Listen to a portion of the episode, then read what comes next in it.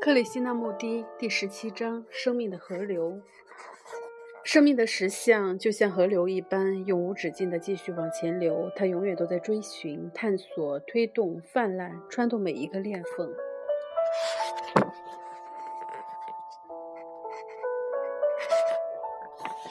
当你散步时，不知道你是否注意到河边有一片狭长的水池，这一定是某些渔夫挖掘的。水池与河水并没有连接在一起，河水稳定恒长的流动着，水势深远开阔。但是那片人工的水池却充满充满了糟粕，因为它没有和充满生命的河水相连，里面连鱼都没有，它只是一池死水。然而深远的河水却充满了生命与活力，快速地向前流着。你说世人不就像这池死水吗？他们在生命的激流之外为自己挖了一个小水池，在这个小水池里面，他们呆滞死亡，而我们竟称这是这种腐败与停滞为生存。事实上，我们都希望得到永恒的境界，我们希望某些欲望能永远持续。我们希望得到永远的快乐。我们挖个小洞，然后用我们的家庭、野心、文化、恐惧，以及我们心中的神及其他各种形式的崇拜，把自己障碍在里面。然后我们就在其中死掉，让生命流失。生命是无常的、恒变的，它是那么迅速、深奥，充满了无比的活力及美。你是否注意过，当你安静地坐在河边时？你会听见河水的歌唱、水浪的轻拍声以及水流经过的声音。河水永远流动着，流向更深更远的地方，但是在小池水池中根本没有活动。它的水是停滞的。如果你观察，你就会发现，这是我们大部分人所要的：小池远离生命之流的死水。我们认为这小水池的存在是正确的。我们发展出一套哲学来证实它，我们发展出社会、政治、经济与宗教的理论来支持它。同时，我们不想被打扰，因为我们寻求的是恒长的感觉。你是否明白追寻永恒是什么意思？它意味着我们要求快乐能够无尽地持续下去，并且希望不快乐的事情早早结束。我们希望自己的名字能被人知道。而且能通过家族及财产延续下去。我们希望所有的关系及活动都能永远那么美好。我们在这池死水中追求、追寻恒久的、持续的生命。我们不希望把它，不希望它发生真正的变化。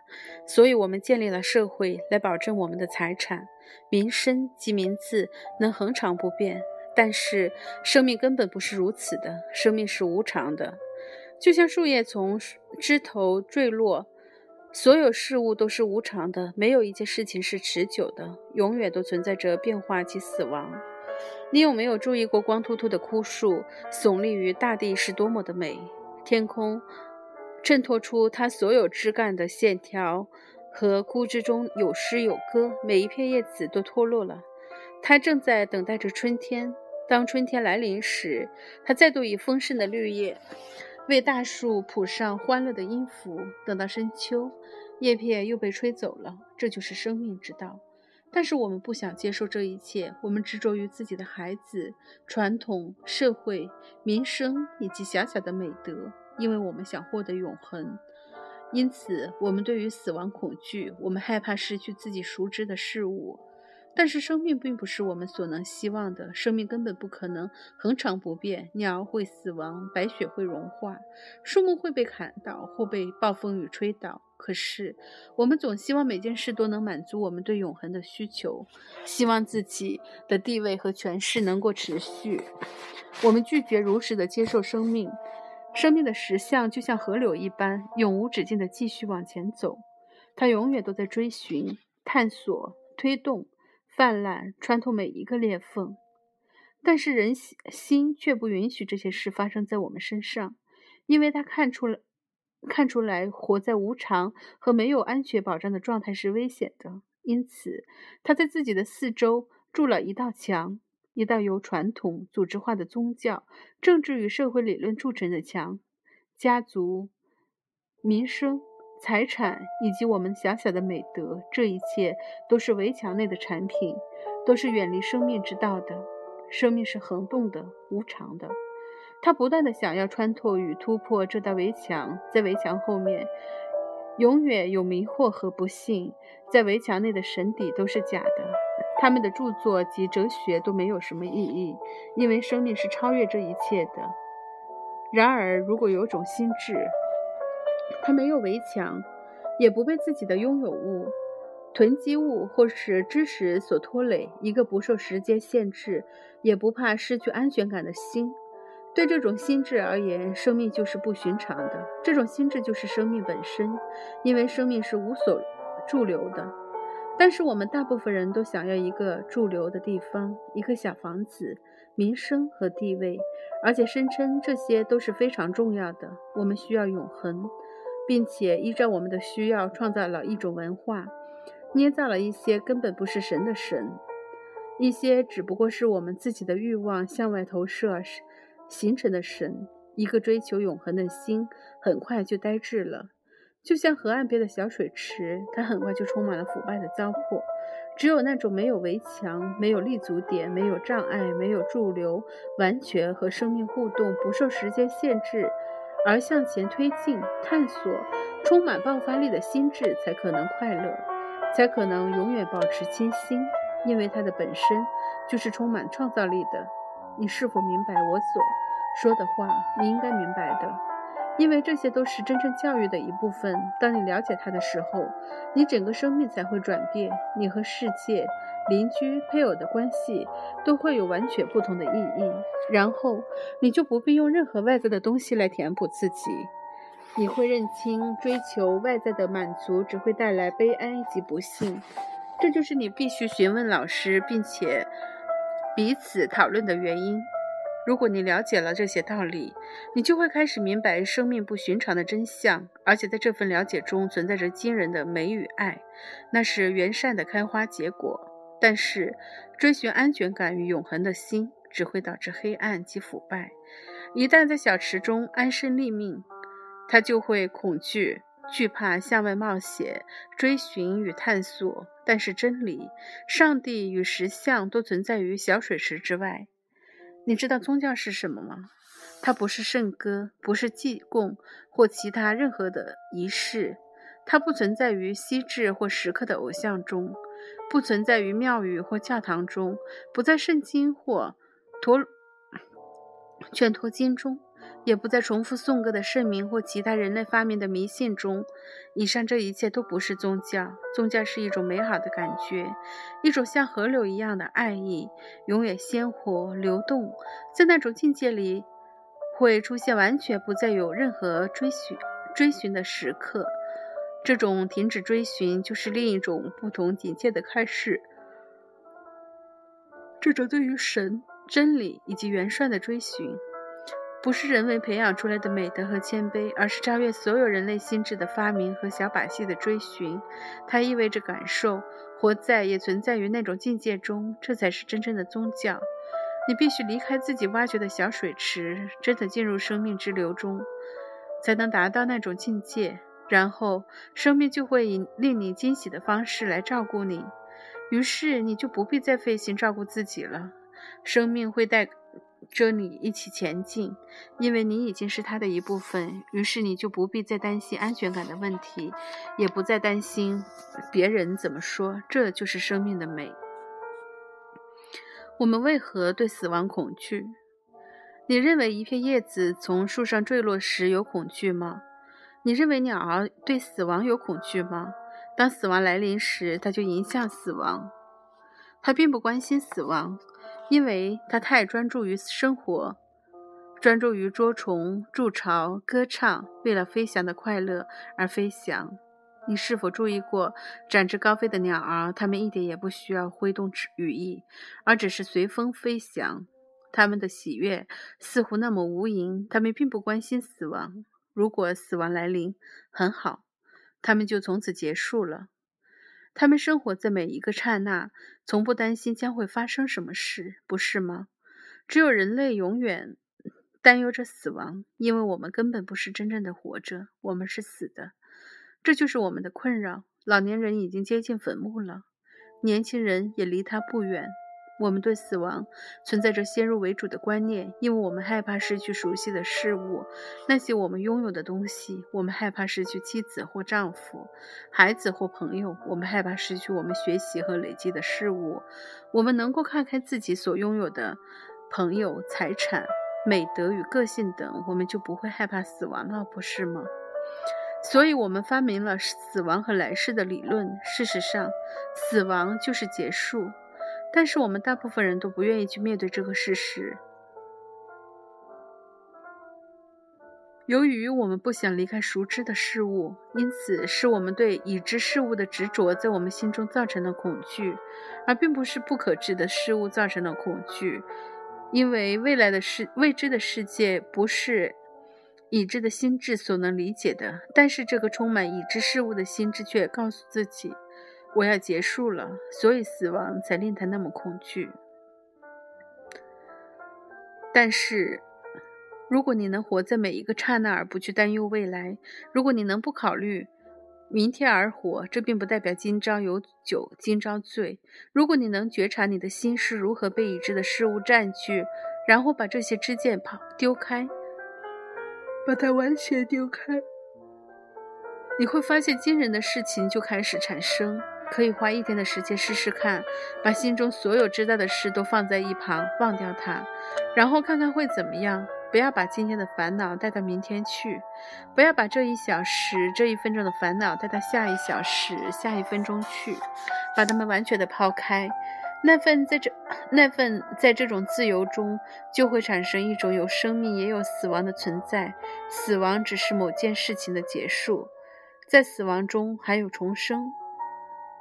有人说，在我们每个人心中都存在着永恒不变的真理，但是我们的生命是短暂的，我们的心中怎么可能有永恒的真理呢？真理存在，你知道，我们总认为真理是不变的，但是真理真的是不变的吗？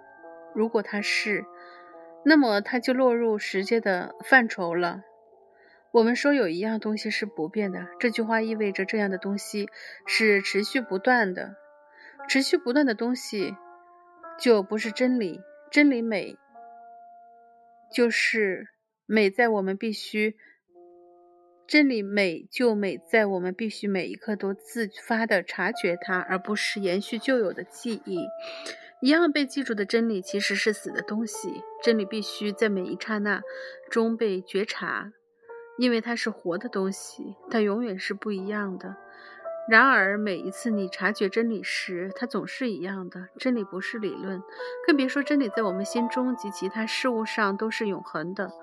这种理论是惧怕死亡及生命的故人所发明的。这些看似伟大的理论告诉我们真理是永恒的，因此你不必惧怕，因为你有不朽的灵魂等。这些理论是被头脑腐化、哲理不当的那些有所恐惧的人发明的。事实上，真理就是生命，生命是恒变的。你必须在每一刹那、每一天中去发现真理，真理必须被发现。你不能被它，你不能把它视为理所当然。如果你理所当然地认为，如果你理所当然地认为、以为你了解生命，你就不是活生生的。一日三餐、衣着、牺牲、栖身之处、性、你的工作、你的娱乐和你思考的过程，这些乏味的、不断重复的过程，并不是生命的真相。生命是要亲自去发现的东西。如果你没有失落感，如果你不把自己已经找到的东西放下，你是不可能发现生命的，请你务必实验一下我所说的话，把你的哲学、宗教、习俗、种族禁忌及其他一切都放下，因为他们都不是真正的生命。如果你被这些东西捆绑，你就永远无法发现生命的真相。教育的功用显然是在任何时刻都帮助你发现生命的真相。如果一个人说他什么都知道了，那么他已经是死人了。但是如果一个人认为他还不知道什么事，还不真正知道什么，而一直在发现与了解，他被不急于寻找终点，也不想达到什么或变成什么，这种人才是活生生的。这样的人生就是真理，真理。我想了解什么叫做完美。也许你可以通过猜测、发明、投射而论断这是丑恶的，那是完美的，然后你就会得到一个完美的概念。但是你这种对完美的概念，就像你对上帝的信仰一样，是没有任何意义的。完美的境界是无法预谋的，它是横变而无持续性的，因此你无法计划，也找不到方法可以使它永恒。只有一颗非常宁静的心。他不去预谋、发明及投射，这样的心智才能认识完美和圆满。有人问：我们为什么要对伤害我们的人施予同样的报酬、报复？这是出于本能的自保，不是吗？然而，一个有智慧的心，一个警醒的心，他已经透视这整件事，因此就不会产生报复的欲望。这不是因为他想培养美德和容人之量。而是因为他发现报复是愚蠢的，一点意义也没有。但是要做到这一点，必须经过觉察自信的训练。有人问我在戏弄别人的时候觉得很好玩，但是当别人戏弄我的时候，我就很生气。我想老年人也是如此，大部分的人都喜欢剥削别人，但是当别人剥削我们的时候，我们就不高兴了。喜欢伤害别人或是干扰别人是非常不体贴的行为，不是吗？这种行为是从自我心中发展出来的。没有人喜欢被人戏弄，所以你们为什么不停止戏弄对方呢？能停止戏弄别人，就是体贴的行为。人类的工作是什么？你认为人类的工作是什么？是读书、考试、找工作，然后就这样过一辈子吗？是去庙里拜拜，参加各种社团，发动各种改革吗？人类的工作是杀害动物来满足口腹之欲吗？是建造桥梁以便火车通过？是在干旱的土地上挖井，还是寻找油田？登山、征服大地及天空？写诗、画画、爱、恨？这一切是否都是人类的工作？创造文明几世几世纪后，文明又毁灭了。制造战争，依然依照自己的形象创造上帝，奉宗教或国家之名而杀人。口中高喊和平及兄弟爱，事实上却争夺、争权夺利，彼此残杀。这就是你周围的人所做的事，不是吗？难道这就是人类的真正的工作吗？我们清楚地看到，这一切的工作只能导致毁灭和不幸、混乱和绝望。极度奢华的生活与极度贫穷的生活同时存在。疾病与饥饿跟冰箱、喷气式飞机同时存在，这一切都是人类的杰作。如果你想看见这些现象，你难道不不会问自己：这就是一切了吗？难道没有其他真正应该做的事了吗？如果我们能找到人类真正应该做的事情、工作，那么喷气式飞机、洗衣机、桥梁、旅行社等现代文明就会完全。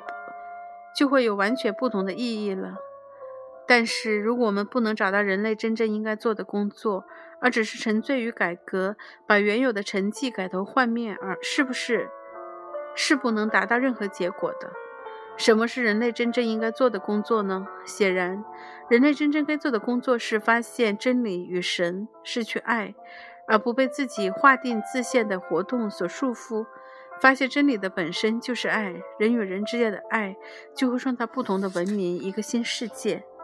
有人问我们为何崇拜神？我恐怕我们并不真的崇拜神。你不要笑，你知道，我们并不爱神。我们真的爱上帝，那根本就不会有崇拜这件事情。